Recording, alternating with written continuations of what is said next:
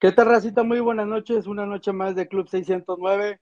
Eh, empezamos ya eh, mes de sembrino, ya el último del año. Y empiezo saludando a mis queridos colaboradores. Dulce, ¿cómo estás? Buenas noches. Escucha, Dulce. Mm, su micrófono. Uh, bueno, a ver, lo componemos. Lalo, buenas noches, ¿cómo estás? Buenas noches, Pedro. Eh, muy buenas noches. Este, bien, bien, bien aquí disfrutando eh, el último mes del año, eh, que, que, es diciembre, ¿no? Este, bueno, también queremos dar la, la bienvenida a, a, nuestra invitada del día de hoy. No sé si Dulce ya está, no, todavía no tiene el micrófono activado. Eh, Erika, muy buenas noches. Bienvenida Hola. a este tu programa, Club 600, 609. Hola, ¿cómo están? Muy buenas noches. Gracias por la invitación. Muy contenta de poder estar con ustedes. Les pongo en contexto, mis queridos amigos de, de Tampico, de la, de la, zona sur y la gente que nos sigue en León y Querétaro. Erika es la voz de todas las mañanas aquí en San Luis Potosí.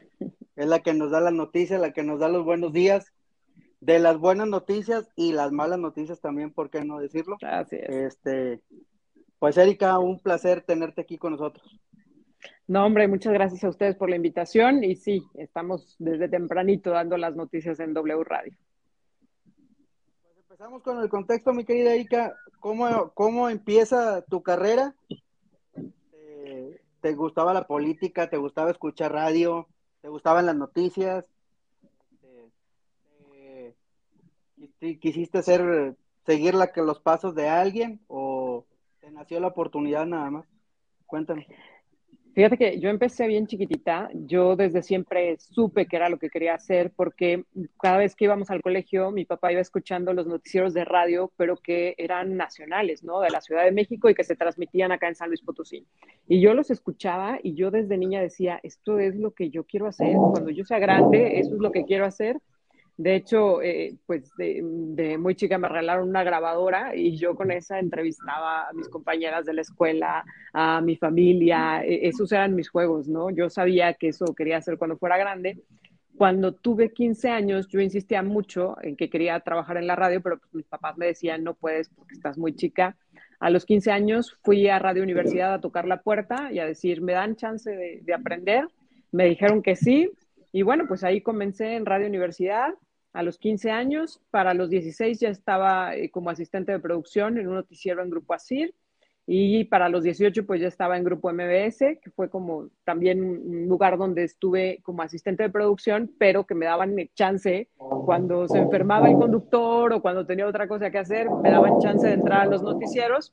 Y bueno, pues ahí fue donde realmente comencé al aire, a estar al aire, a, a trabajar incluso como reportera, cuando faltaban los reporteros me decían, vas, yo estaba estudiando ciencias de la comunicación y a la vez estaba ahí en MBS y entonces fue ahí donde, donde aprendí muchísimas cosas y ya después estuve en, en, otros medios de comunicación, en periódicos impresos, digitales, etcétera, hasta que llegó la oportunidad en Global Media, que es la empresa donde estoy desde hace 18 años, más o menos, ya un buen rato, de este noticiero de las mañanas del que ya das referencia y bueno, eh, ahí fue como la gran oportunidad, ¿no? Nos topamos con un empresario que estaba comprando una estación de radio y que nos dijo, le quieren entrar, construyan un proyecto desde cero y le entramos. Y bueno, pues se convirtió en lo que hoy es Global Media acá en San Luis Potosí, que es una empresa con ocho estaciones de radio, con presencia en varias entidades del país, en San Luis Potosí, Querétaro, Aguascalientes, Zacatecas, eh, Guadalajara, eh, Jalisco y bueno, pues en varios lugares, ¿no? Así, así comenzó la historia.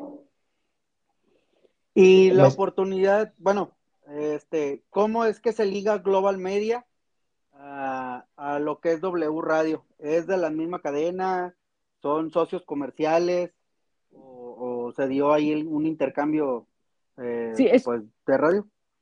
Es una sociedad y entonces, eh, pues nosotros lo que hacemos es como ser parte de la franquicia de W Radio acá en San Luis Potosí. Eso es reciente, tenemos como cuatro años, a lo mucho que eh, empezamos a ser parte de W Radio. Ya, te, en algunas de las estaciones que tiene Global Media estábamos afiliados a Radio Fórmula, hay Grupo Imagen y eh, pues de pronto se da esta oportunidad de W Radio y ahí estamos.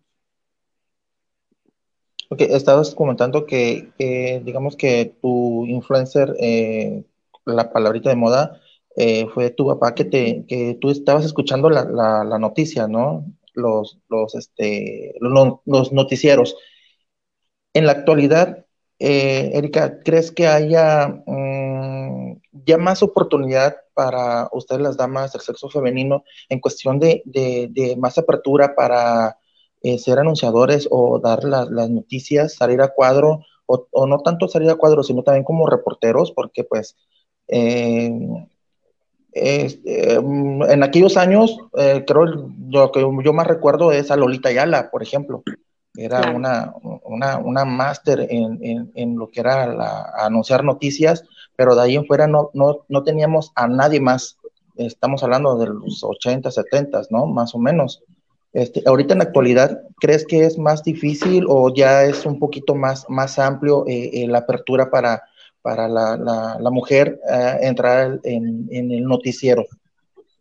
A mí me tocó más bien la época de Carmen Aristegui cuando estaba en este proyecto con Pedro Ferriz de Con y, y, esa época fue la que me tocó a mí escuchar en la radio y es lo que a mí me, me, llamó la atención, ¿no? Y justo tuvo que ver con la figura de una mujer en la radio.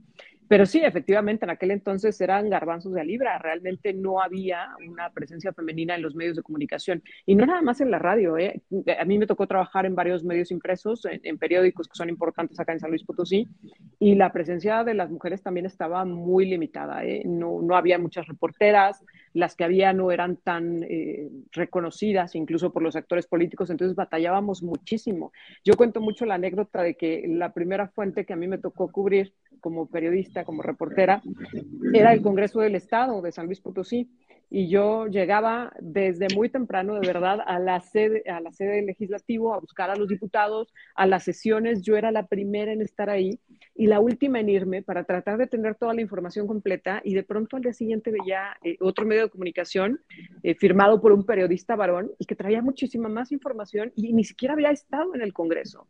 Y tenía que ver con este acceso que él tenía a la élite política, ¿no? Que, que, le abrían, digamos, más fácilmente las puertas a los periodistas hombres que a las mujeres. Hoy, evidentemente, sí creo que hay más espacios, sí creo que hay más oportunidades. Además, creo que las redes sociales, espacios como el que ustedes tienen, han venido a democratizar los medios de comunicación. Es decir, ya no solo tiene que ver con los espacios que se abren en la radio, en la televisión o en los medios impresos, sino que hoy, pues las redes sociales son una gran oportunidad para quien quiere trabajar en los medios de comunicación, para quien quiera hacer periodismo, ¿no?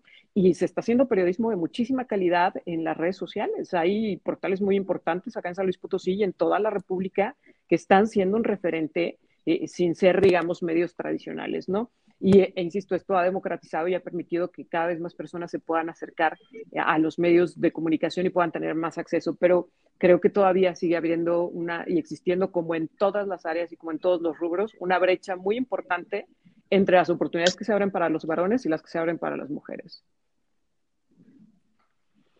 Dulce, ahora sí ya nos escuchas. Hola, sí, sí los escucho. Buenas noches. Buenas noches, Pedro. Buenas noches, Lalo. Buenas noches a nuestra invitada, Erika. Y, bueno, este, y bueno, eh, ¿qué se, o sea, cómo se siente o cómo te sientes tú eh, con respecto a que ahorita tú estás haciendo a lo mejor um, eh, esa motivación para muchas mujeres de, decir, este, pues, no sé, un ejemplo, vaya, un ejemplo para la mujer de, de no, no me sé dar a explicar, pero eh, está siendo quizás muy importante para muchas este, el, ver, el verte, por ejemplo, o ver que eres la voz en San Luis o que eres una voz muy reconocida en San Luis Potosí. Muchas gracias. Pues yo no sé si muy reconocida. Eh, lo que sí es que eh, sí quiero pensar en esta parte. Yo siempre he hablado de que mi trabajo tiene que tener una utilidad para la gente, ¿no? desde el aspecto más sencillo, desde que lo que yo hago en todas las mañanas le sirva de algo. Si es con el reporte vial, porque ya le ayudó a que no se quedara enfrascado en el tráfico, mi chamba ya sirvió de algo, ¿no? Ya tuve una razón de despertarme eh, y hacer lo que hago todos los días, ¿no? Eh, o darles el clima y que entonces sepan que, ya no van a pasar fríos porque se regresaron por la chamarra gracias a que lo escucharon en el noticiero. Y de la misma manera, creo que mi trabajo tiene que servir y para eh, eh, generar eh, esta, esta apertura, por ejemplo, a temas que no son tratados. Justo esta mañana platicábamos, por ejemplo, de un caso de abuso sexual en un kinder en contra de menores de edad y lo que había pasado en el, en el trámite jurídico, ¿no? Y ahí yo creo que es la parte en donde puedo ser mucho más útil, por ejemplo, a los temas de género, abriendo estos espacios para escucharlas, más que pensando que yo puedo ser una figura de inspiración, abriendo los espacios que yo tengo a la mano para escuchar cada vez a más mujeres hablando, hablamos del tema dolorosísimo para este país, que son los feminicidios, la violencia de género, pero también de esta desigualdad eh, eh, eh, laboral que existe todavía en este país, ¿no? De las brechas salariales, de la falta de oportunidades. El estar tocando estos temas, yo creo que, es lo que yo puedo aportar, pues, a otras mujeres. Es, es como mi, mi acto de, de solidaridad, pues, eh, de género, el que podamos estar llevando a espacios que, tal vez, y queremos pensar que, son escuchados, que pueden tener cierto impacto, eh, llevar estos temas que tienen que estarse discutiendo actualmente. Insisto, más, pensar, más que pensar que, yo pueda ser una figura de inspiración, quiero pensar que mi trabajo está sirviendo de algo a combatir esta desigualdad eh, de género. Simplemente estás informando, estás dando a conocer todos los detalles que que anteriormente pues mm, mm, se callaban, no, no, no había tanta información como la hay ahorita, como dices, en redes sociales, este, prensa tradicional. Este, creo que ahorita eh, dices un punto muy importante que son, son los, las redes y como lo mencionaste, el espacio que tenemos nosotros, anteriormente pues no lo veías, ¿no? No, no, no, no estaba nada de esto. Eh, eh, hablar de, de, de, temas muy delicados en cuestión a nivel local, estatal y nacional, lo que es los, los feminicidios, las faltas de oportunidades. Eh, es un tema muy sensible, creo que para, para muchas otras personas, eh, y más que nada, yo, bueno, mi punto de vista, a lo mejor no, no, no quiero ser grosero, ni mucho menos, creo que muchas de nuestras personas están eh, están a favor de lo que es eh, más oportunidad para la mujer, eh, una equidad de género, ¿no? Tanto para el hombre como para la mujer, que se, que, se abra, que se abran las mismas oportunidades para ambos. Pero yo tengo un lema, ah, bueno, al menos aquí en Tamaulipas, siento que somos, vivimos en un país o en un estado o un municipio que es muy machista. la verdad, sinceramente, todavía siento que tenemos, somos muy machistas pero hasta cierto punto tenemos leyes, leyes o estamos fomentando eh, esa, esa, ley un poquito feminista. Lo digo porque pues aquí tenemos muchos casos de, mm, de que al hombre no le hacen caso también, eh, independientemente este, del tema, por ejemplo, en lo familiar, eh, le hacen más, más caso a, a, una dama, a una señora, al sexo femenino que a un caballero. Eh, tengo un, conocimiento de un caso de que el señor fue al DIF a poner una algo así de lo familiar y le dijeron que se veía ridículo el señor eh, levantando, que, querer levantar una queja para poder él ver a su hijo. en, un abogado de oficio de ahí del sistema DIF de aquí de Altamira, Tamaulipas, le dijo que pues se veía ridículo, señor, haciendo eso eh, que usted es más que nada apoyar al 100% a la mujer y déjese de, cosas y se ve, se ve mal. El, señor se retiró eh, decepcionado de, ese punto y bueno, es un conocido, eh, siguió lo que es la, se asesoró con un abogado y no han podido resolver nada. la juez aquí que está viendo su caso, pues está apoyando más el tema de, la mamá hacia, apoyando a la mamá y él no ha podido ver a su hijo. Así como eso, hay muchos más temas, eh, son, son temas muy difíciles ahorita en la, en la actualidad que muchos, como que ya, ya, estoy cantinflando como luego dicen, este, eh, son temas muy, muy complicados en la actualidad, ¿no? Son temas muy complicados Justo creo que esto que mencionas es, evidenciar lo que sucede, porque tú mencionas un caso de, lo que le sucede a un varón, pero detrás hay miles y millones de casos de mujeres que no tienen acceso a la procuración de justicia en el ámbito familiar o en cualquiera que lo, quieras poner, ¿no? Eh, hay una tremenda eh, eh, desigualdad en ese sentido, ¿no? Incluso económica, porque pues una mujer que, que, vive, por ejemplo, una condición de maltrato, una situación de abuso dentro de un matrimonio, generalmente es una mujer que no está empoderada económicamente. Significa que no trabaja, que depende de su esposo. Y en un caso de separación, ¿quién puede pagar un abogado? Pues el que trabaja y la que no trabaja no. Y va a salir perdiendo en medio de un debate y una disputa legal y jurídica, ¿no? Y, justo creo que una parte que, no hemos logrado entender eh, muchas personas dentro de esta sociedad, me refiero a la sociedad mexicana, es que el objetivo de esta lucha de género, de esta lucha feminista, es que lleguemos a un punto en donde hablemos de, eh, dejemos de hablar de géneros, pues, dejemos de hablar de si son hombres o son mujeres. Y entonces, cuando hablemos del acceso a una oportunidad, por ejemplo, ya no importe si es hombre o mujer, sino importe la capacidad que tienen para poder acceder a él. Que cuando hablemos del acceso a un derecho, ya no estemos discutiendo si se trata de un hombre o una mujer, sino que estemos hablando de un derecho,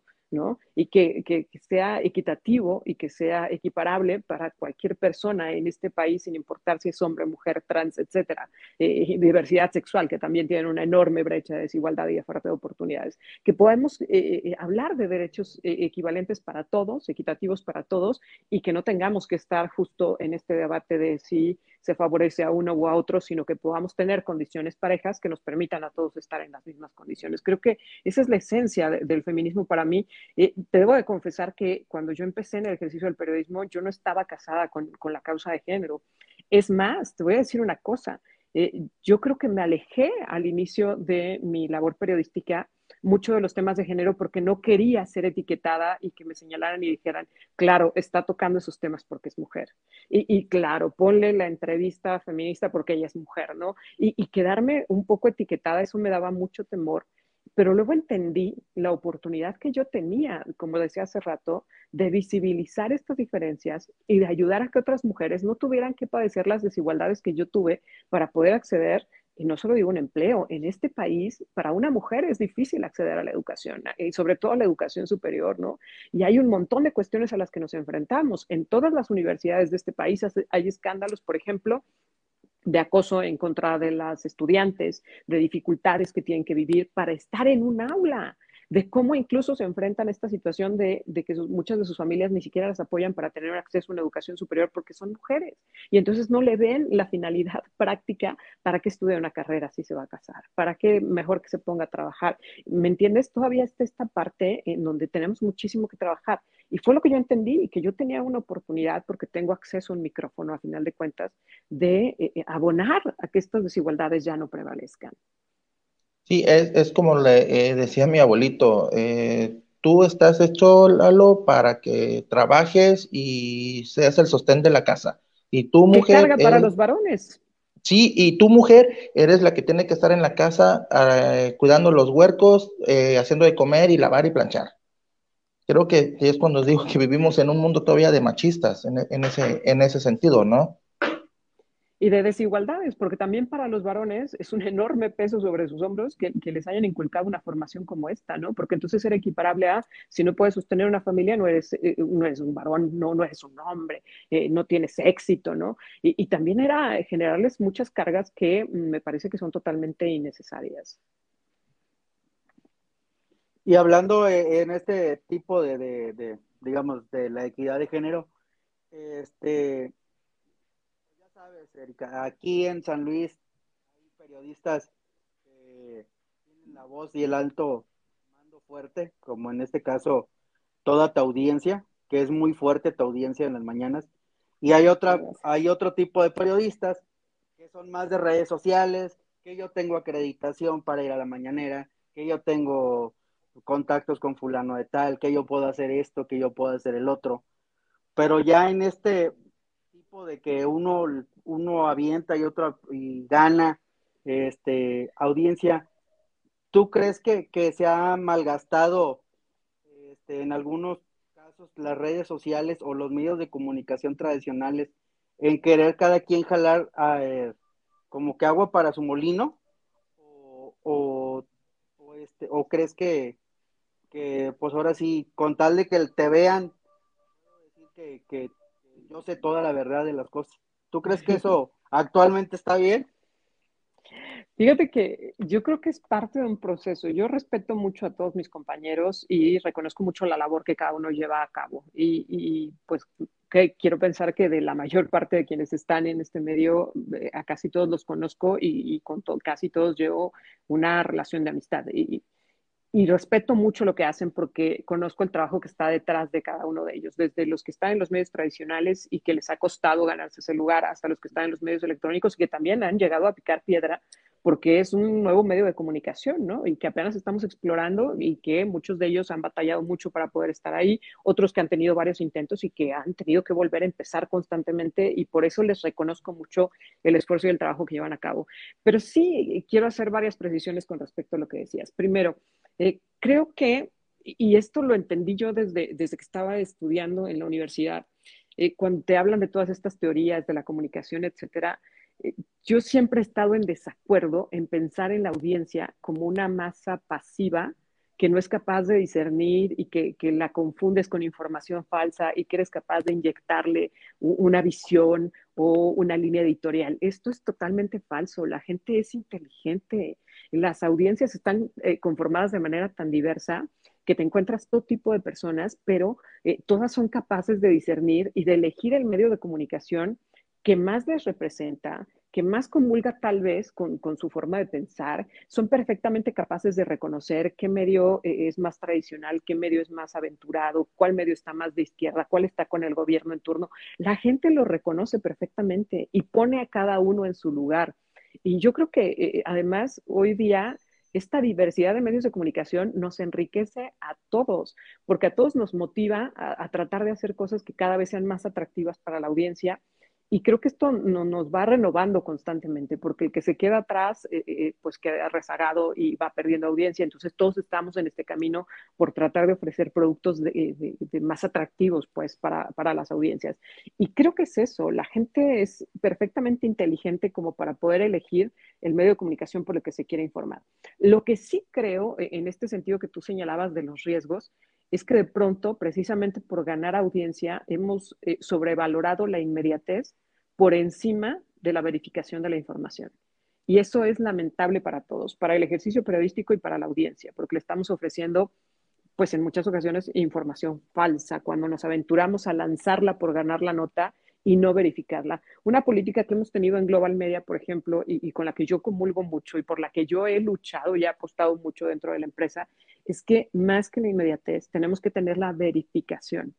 Y la verificación no siempre es eh, eh, basada en tomar una fotografía, ¿no? Porque, por ejemplo, en debates legislativos, en temas que son mucho más profundos, no hay una verdad, no hay una, eh, una verdad absoluta, me refiero, ¿no? Cada uno tiene su argumento y su punto de vista.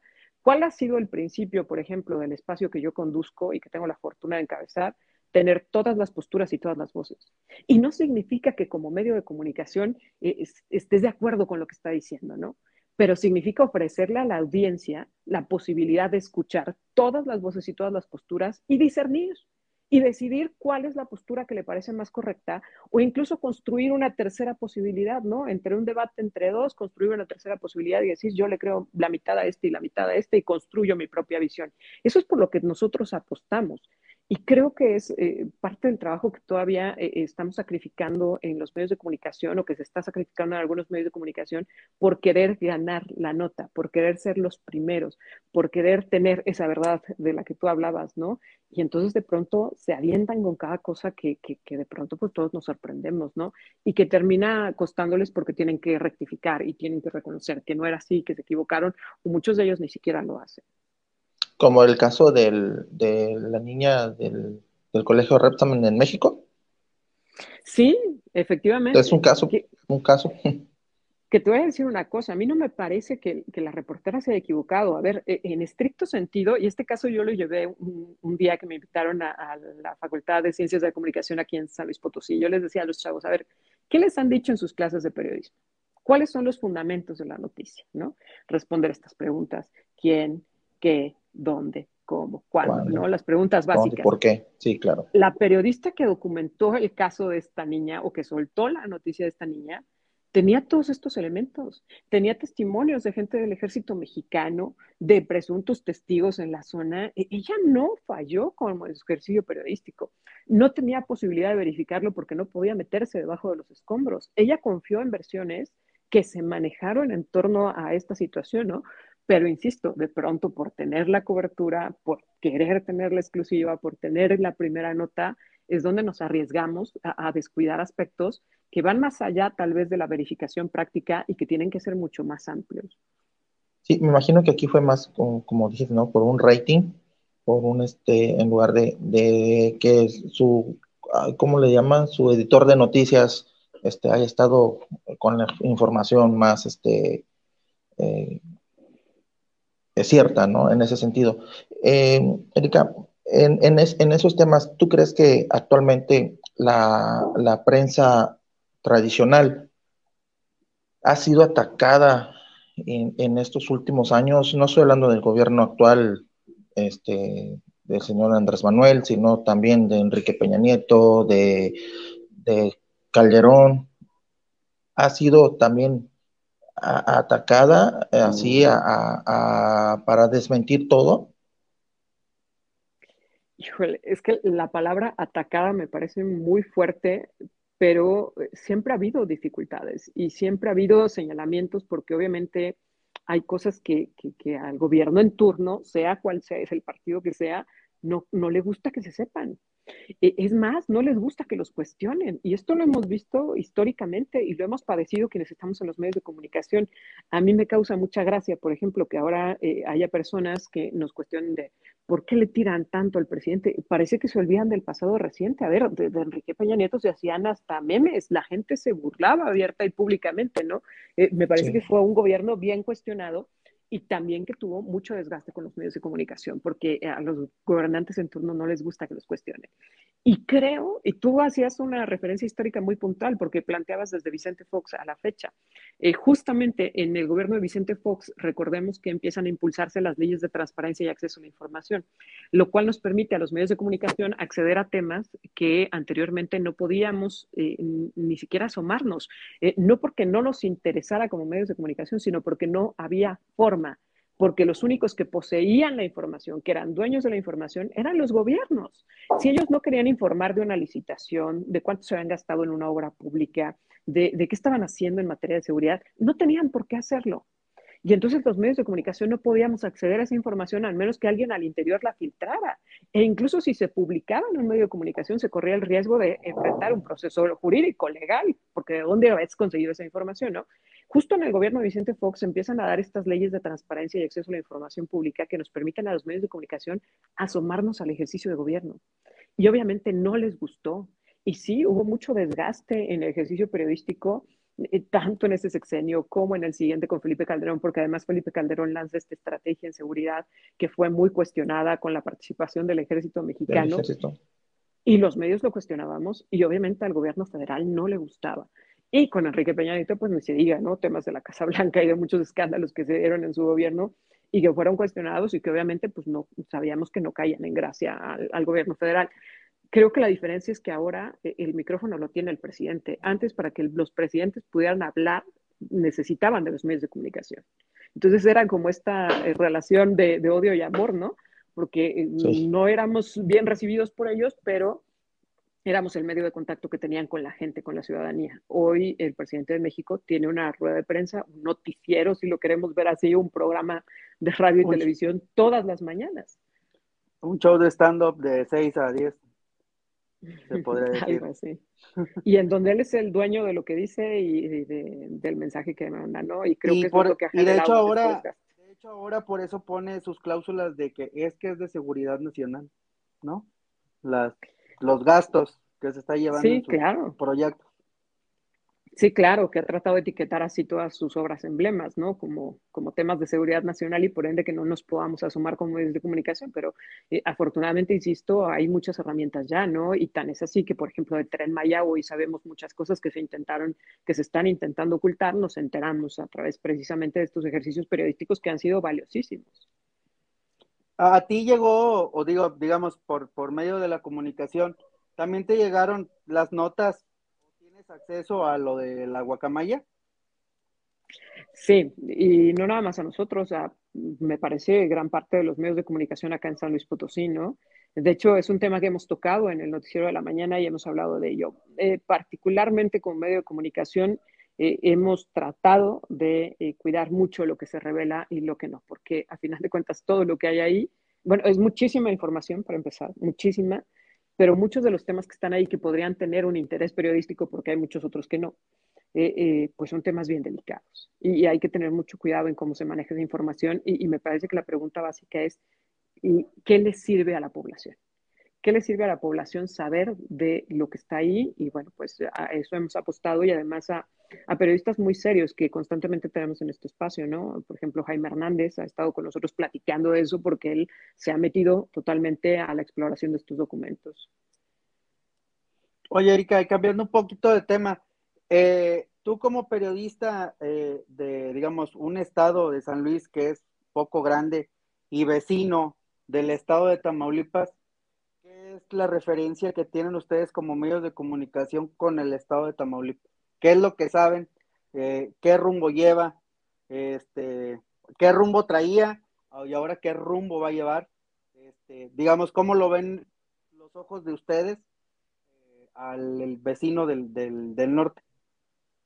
Fíjate que yo creo que eh, hace algunos años lo que en San Luis Potosí se escuchaba de Tamaulipas eran temas relacionados con inseguridad pero eh, era porque de pronto nos dábamos como estos baños de pureza en lugares como San Luis Potosí de decir, aquí no pasa, y en realidad sí pasaba, y empezaban a pasar muchas cosas y hoy pues eh, eh, la situación en materia de seguridad es muy delicada en todo el país y creo que eso le ha quitado este tipo de etiquetas. ¿Qué es lo que sabemos o qué es lo que se menciona? Obviamente son un referente en el tema político por los cambios y, las formas de gobierno que se han dado pero también son un referente hoy día, lo que son las cosas y cómo cambia la percepción, de las estrategias que se han, seguido en que se han seguido en materia de seguridad y de cómo se ha tratado de cuidar el tema de la iniciativa privada, de las inversiones en medio de, estas amenazas, ¿no? Y creo que eso ha servido para que estados como San Luis Potosí volteen y vean qué han hecho y qué les ha funcionado y qué no les ha funcionado y, tú decías que es un estado grande, pero yo creo que eh, de pronto eh, resulta la inversa, ¿no? Porque eh, volteamos a ver qué, es grande, si es grande poblacional, territorialmente o en cuanto a poder adquisitivo y en cuanto a inversiones, ¿no? Y creo que en ese sentido Tamaulipas, pues sí lo volteamos a ver todavía como, como con este respeto, ¿no? De decir, bueno, pues ustedes, ¿qué es lo que están haciendo y qué es lo que no están haciendo? Yo hace, yo hace como cuatro programas, Erika, les comentaba la experiencia, primera vez vivida mía, de lo que era aquí la FENAPO. Porque a nosotros la feria de allá, pues es más local, más artistas más, más, más locales. Y me tocó la experiencia de, de, de, vivir por primera vez aquí, después de dos años de pandemia, que no me había tocado, ya vivir aquí lo que es la experiencia de, la feria de la FENAPO. Y pues les comenté que eh, cuando tengan oportunidad de venir, que lo hagan, que es una muy bonita experiencia. Igual lo del Real de 14 y pues las actividades que se hacen este, en Plaza Fundidores, que es algo que no vemos allá, pero que también tomamos en cuenta que no es el mismo, digamos, este capital, se podría decir, eh, monetario, el que tiene una capital del estado, a los municipios que no son capital, como Tampico, Madero, ¿no? Allá en, en en Tamaulipas, que en Tamaulipas, digamos, para que haya ese tipo de eventos o tiene que ser Semana Santa o las fiestas de abril para que haya ese tipo de eventos. Pero te voy a decir una cosa, por ejemplo, yo les preguntaría a los que están en Tamaulipas si ellos sabían que esto pasaba en San Luis Potosí, y creo que ahí es el gran pecado de omisión de nuestra entidad, eh, que hay muchísima diversidad, que hay muchísima riqueza, pero que no le hemos sabido vender al exterior para mí es una pena porque eh, cuando la gente lo descubre, como fue tu caso, dicen, oye, qué padre, o sea, Real de 14, qué bonita la Huasteca, qué bonita la zona media, eh, porque están ahí también varios atractivos turísticos, eh, pero lo saben cuando ya están aquí. Y te voy a decir una cosa, que es como me parece el peor pecado de omisión que comete San Luis Potosí. No tenemos vinculadas nuestras zonas.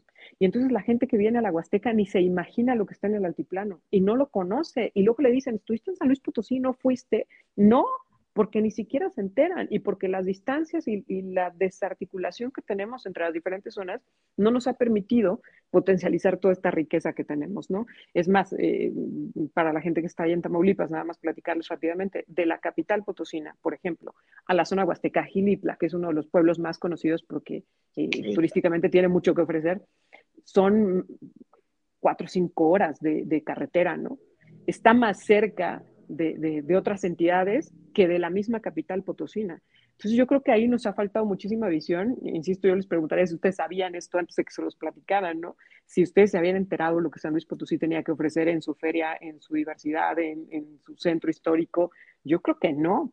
Y San Luis Potosí está muy desdibujado en estos aspectos, pero lo mismo sucede en el tema industrial. Tenemos muchas empresas importantes aquí instaladas, eh, eh, tenemos mucho crecimiento, mucho potencial de crecimiento económico, pero eh, eh, pasa desapercibido, ¿no? Como que no hemos sabido proyectarlo. Creo que, bueno, aquí, aquí bueno, perdón, Pedro, aquí, bueno, al menos en la zona sur de Tamaulipas, que es Tampico, Madero, Altamira, eh, creo que cada fin de semana, este, Erika, hay viajes a, a Gilitla, a, ¿cómo se llama?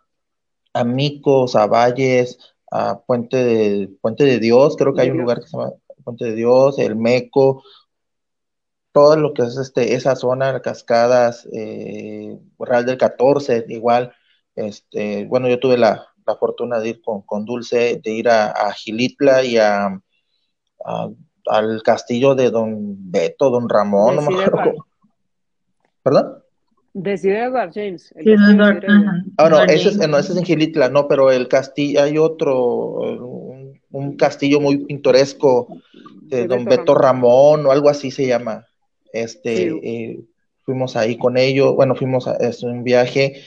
Eh, yo de niño, este, ya hace más de muchos años, mi papá me, llevaba, me llevó, creo que fue uno de las últimas este, viajes de tren de Tampico a Ciudad Valles. Y el tren salía de Tampico a San Luis, tren de pasajeros, no de carga. Este, nosotros nos bajamos en Micos, en la mera, en la mera cascada, bajamos ahí y el tren le seguía hasta Ciudad San Luis, hasta ciudad, hasta San Luis Potosí. nosotros nos bajamos en Valles. Este, era un, recorrido hermoso, este, estar, tan solo el puro dejar en tren es algo, o sea, es algo hermosísimo. Eh, como te lo comentaba al principio, eh, yo estuve trabajando para RTV allá en Veracruz en el gobierno de Fidel Herrera Beltrán. Él decía, eh, Veracruz es bello porque estás en Veracruz Puerto tocando la arena, el mar, estás a una hora y media, ya estás en Córdoba, Veracruz, disfrutando un buen café y échale otros 30 minutos más, estás en Orizaba sintiendo el friecito. Es unas diversidades eh, muy, muy, muy sabrosas los que hay en Veracruz y siento que en San Luis podría ser casi lo mismo. Este, estás en Aguasteca, calor, rico, te subes unos cuantos kilómetros más, ya estás en del 14, nieve, frío, subes más hacia la, hacia la capital, es más frío, más zona montañosa.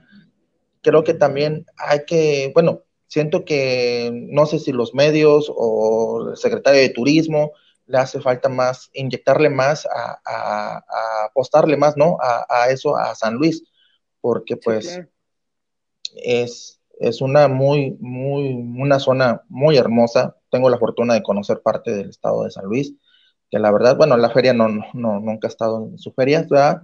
Pero pues esperamos el año que entra poder ir y yo me quedo fascinado su gastronomía, sus enchiladas, las enchiladas potosinas. De hecho, la carne la tan pequeña está, está basada en las tres huastecas, potosina, hidalguense, no, es potosina, tamaulipeca y veracruzana. Sí. Tenemos, tenemos mucho de dónde agarrar. Sin duda. Oye, Erika, y ahora sí, como ahora ya te preguntamos de, de Tamaulipas, de nuestro estado, ¿Y cómo ves al estado uh, de San Luis Potosí? que en realidad ves que sí se está viendo un cambio. Yo lo comento aquí con compañeros del trabajo y con eh, y aquí en casa. Eh, oye, que el gobernador lo del metro, oye, que el gobernador este, ya la carretera esta nueva que va a hacer, oye, que ya vamos, sí vamos a arreglar el puente, oye, que ya le puso luces a toda la avenida. Y, y este, lo ven así a veces hasta amigos con asombro, ¿sí? pero pues es que es algo que tienen que hacer cada administración, ¿no? Se supone aparentemente, ¿no?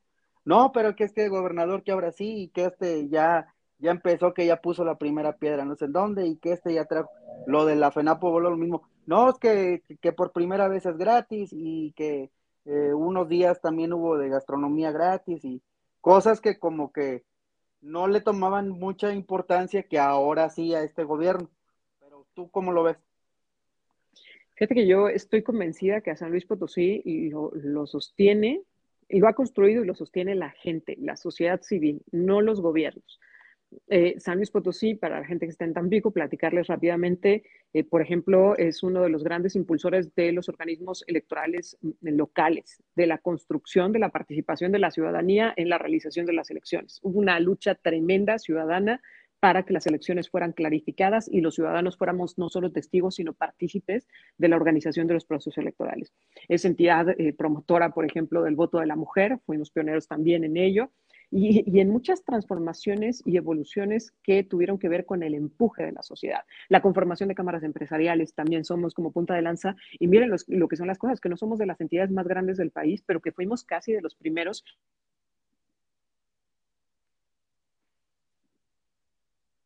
por ahí hubo un detalle. se involucra, la gente empuja. A ver, tenemos un detalle. ¿Se me escucha, Lalo? Dulce. Sí. Perdón, ahí tuve un problema con el internet, pero ahí estoy. ahí está.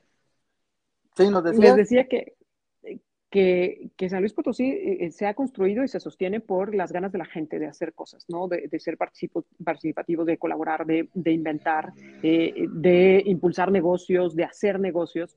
Pero ha faltado, eh, y hay una frase aquí en, en San Luis que se ha acuñado mucho que dice que es mucho pueblo para tan poco gobierno. Ha habido gobiernos tremendamente apáticos que no han hecho, que no han apostado. Lo que decías, ¿no? Lo natural sería que hicieran, que trabajaran, que construyeran y no lo hacían. Y entonces de pronto vivimos en un rezago en donde, por ejemplo, una vialidad principal en San Luis Potosí no se construye desde hace, desde hace más de 20 años, ¿no? Y, entonces tenemos un nivel poblacional cada vez más alto en la zona metropolitana, es decir, la capital potosina y los municipios vecinos, tenemos un nivel poblacional cada vez más alto en las mismas vialidades. Y entonces tenemos problemas de tráfico tremendo, cuando no tendría por qué ser así, porque no es tan eh, desproporcionado pues la, cantidad de población que tenemos, ¿no? El asunto es que no hay infraestructura. Tenemos hospitales saturados. ¿Por qué? Porque no tenemos suficientes hospitales. Tenemos un sistema educativo también saturado. ¿Por qué? Porque no hay suficientes escuelas. Los gobiernos han dejado de hacer tantas cosas que hoy el rezago es muy fuerte. Y sí, hay mucha confianza y, mucha apuesta por parte de un sector poblacional en esta actual administración, pero hay que entender que dura seis años y pensar que en seis años eh, un partido político, un gobierno en turno va a poder cambiar una realidad de 30 años es muy complicado. Apostemos y esperemos que sean las bases que se sienten para que de aquí en adelante quien llegue a sentarse en la silla del gobierno del Estado de San Luis Potosí tenga que hacer cosas, tenga que cumplir con su trabajo. Ojalá y así sea. Hubo transición, ¿verdad, en este gobierno? Así es, fíjate que San Luis Potosí también ha sido este, pues un estado que ha vivido en estas transiciones eh, durante mucho tiempo, obviamente como el resto del país tuvimos gobiernos priistas, luego llegó el Partido Acción Nacional, luego regresó el Partido Revolución Institucional y ahora es el Partido Verde Ecologista de México.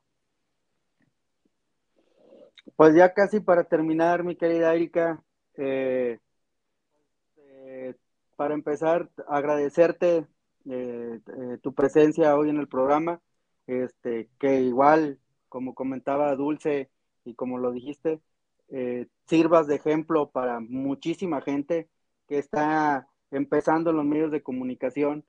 Eh, hemos, estado siguiendo lo que haces, que vas a foros de comunicación en las universidades. Eh, eres una persona que, que tienes una voz que todo lo que, lo que das como apoyo a las personas cuando me gustó mucho también un ejercicio que hiciste con ahí las personas de aquí de Interapas, que son los del agua, que la gente teniéndolo ahí a, la persona en la línea, pero es que me llegó el reporte de este, me llegó el reporte, vamos a atenderlo, vamos a atenderlo, no, que pero mira, me llegó también este, y los confrontas y los afrentas, y mucha gente se pone en tu lugar y pues, debe estar de, de agradecida contigo que tú eres también parte de la voz del pueblo, mi querida Erika. Es que yo creo que, eh, eh, insisto en eso, en la función que tenemos, ¿no? En el, ¿para qué estamos aquí? y, no solo me refiero a los medios de comunicación, yo tengo esta teoría de que las personas estamos en esta vida para servir de algo y eh, mi trabajo tiene que servirle a la gente. Yo, cuando estoy en el noticiero, eh, eh, me han hecho la pregunta, por ejemplo, estudiantes de, ciencias de la comunicación, ¿no? De cómo elaboras tus preguntas para una entrevista. Y, yo siempre les digo, es de lo más fácil, porque yo me pongo en el lugar de la gente. Si, si quien me está escuchando pudiera tener enfrente al director del Interapas, ¿qué le preguntaría? ¿Qué quiere saber la gente? ¿no? Eh, ¿De qué va a servir esta entrevista? ¿Va a generar un compromiso de atención? ¿Le está dando información que le sirva? ¿Para qué debe de servir esta entrevista? Es como uno de los principios fundamentales de mi trabajo, el que realmente lo que yo estoy haciendo le sirva a la gente que lo está escuchando. Ok, mi querida Dulce, pues ya casi nos estamos despidiendo. ¿Alguna última pregunta para Erika? No, pues se agradece toda esa pasión que, que, le imprimes a tu trabajo y pues fue un honor esta noche haber estado pues en esta, en esta pequeña charla. No, muchas gracias a ti, Dulce. Mi querido Lalo. No, pues nada más que agradecer el tiempo que, que se tomó nuestra invitada el día de hoy para estar aquí con nosotros en el Club 609. Este, y pues eh, voy a tener que, ver más, más noticias allá de, San Luis, porque la verdad es, es, uno de los estados que, que, me, que me, gusta mucho, eh, Veracruz. Soy tamaulipeco y no conozco más de donde yo vivo, que es Altamira, en los tres municipios, y conozco más de San Luis y Veracruz y Estado de México que, mi propio estado. Pero, pero sí, este, muchas gracias por, por eh, haber aceptado la, invitación el día de hoy, Erika. No, al contrario, Lalo, muchas gracias por la invitación y pues sí, ojalá y nos pueda seguir. Ahí estamos transmitiendo también en Facebook todas las mañanas, así que nos puede sintonizar. Igual, Erika, para toda la gente que nos está viendo y, aprovechando para darte las gracias por haber aceptado la invitación, que lo teníamos planeado, pero igual yo dije, también a lo mejor se le complica un poco porque pues, este, pues este, me imagino que tu espacio es saturado. Ahorita me imagino que estás respirando, pues lo comentaste hace días por lo del mundial, que, que pues, ah, desafortunadamente dura menos el programa por las transmisiones. Este, pero pues cuéntale a toda la gente de qué horas estás en redes sociales, tus plataformas, para que pues, te, tengas más audiencia ahora de este lado de, del sur de Tamaulipas. Claro que sí, e, estamos en W Radio, acá en San Luis Potosí es el 100.1 de FM, pero ustedes nos pueden sintonizar a través del Facebook de Global Media MX, así está, Global Media MX, o bien de Erika Salgado, así me encuentran en Facebook, en Twitter, Erika-Salgado, y en Instagram, Erika Salgado GM, así me pueden seguir, ojalá y lo puedan hacer. Que mi querida Erika, ya para despedirnos, lo que siempre le pedimos aquí a la, a la audiencia y que pues quedan abiertas las puertas del club para algo que, que, se, que se te pueda, este, pues dar a conocer alguna nota, algún respaldo de información. Cuentas aquí con el club, igual con la, con la página. Y este, igual, eh, si algún día se pudiera, se pudiera dar este, una nueva invitación o a gente de tu, de tu equipo que tienes, que este, ahí por como te escuchamos diario, creo que por ahí como hace como unos eh, tres meses creo cambiaste también como de, de, equipo de trabajo, o no todos, pero de algunos, ¿no? Sí, constantemente. Es que tiene que ver con el crecimiento que ha tenido la empresa, afortunadamente y en donde se han abierto espacios para que, eh, por ejemplo, Jonathan Flores, que estaba conmigo de co-conductor, de apoyo ahí en el noticiero, pues hoy tenga un espacio de manera independiente ahí dentro de la misma empresa. Y bueno, así se han dado algunos movimientos que a mí me enorgullecen mucho porque significa que la gente ve una posibilidad de crecer dentro del mismo proyecto, ¿no? Y de ir generando sus propios proyectos dentro de Global Media. Así que bueno, sí, de ahí tenemos varios compañeros que están en este crecimiento y que nos da mucho gusto poder ser testigos de ello. Pues ahí ojalá se nos dé también la oportunidad de, poder un día estar aquí entrevistándolos, también que nos hablen de su trayectoria. Y Erika, lo que le pedimos ahora sí a la gente que, que es invitada del club, unas palabras que le quieras dejar al club, qué te pareció el proyecto, cómo ves el proyecto y este y pues ya no nos queda más que agradecerte el haber contado el día de hoy con, con, con tu presencia, Erika. No, pues agradecerles mucho la invitación, de verdad que ha sido un placer esta charla. Y eh, pues me parece que algo que tenemos que hacer también quienes estamos en los medios de comunicación es tendernos la mano, ¿no? Y, irnos generando esta sinergia y esta solidaridad. Y, pues qué mejor que hacerlo también entre las diferentes entidades federativas. Y a la gente, pues nada, agradecer el cariño para quienes han estado con nosotros en, en la escucha durante más de 18 años ahí en Global Media en Así las Cosas, como se llama el, espacio informativo, e invitar a quienes no nos conocen, pues a que se acerquen, insisto, a través de las redes sociales, donde quiera que estén, Erika Salgado en Facebook, ahí nos pueden sintonizar todas las mañanas o en el momento que quieran, porque ahí se queda el video grabado para que lo puedan ver. Ok, pues muchísimas gracias, Erika, y este, y pues gracias por haber aceptado la invitación, y le decimos a toda la banda que recuerden que Estamos en Facebook, estamos en YouTube, el programa se sube mañana ya más tarde al mediodía, el programa se queda en Spotify, se queda en Amazon Music, se queda en Google Podcast y en todos los sistemas de audio que hay ya de tantas plataformas, pero estamos en todas y pues vamos creciendo, como se lo he dicho, con este equipo de trabajo poco a poco, pero ahí vamos. Entonces, pues nos vemos la próxima semana con un invitado más. De nuevo cuenta, Erika, muchísimas gracias y pues nos vemos, chavos la próxima semana aquí en Club 609. Gracias a ustedes.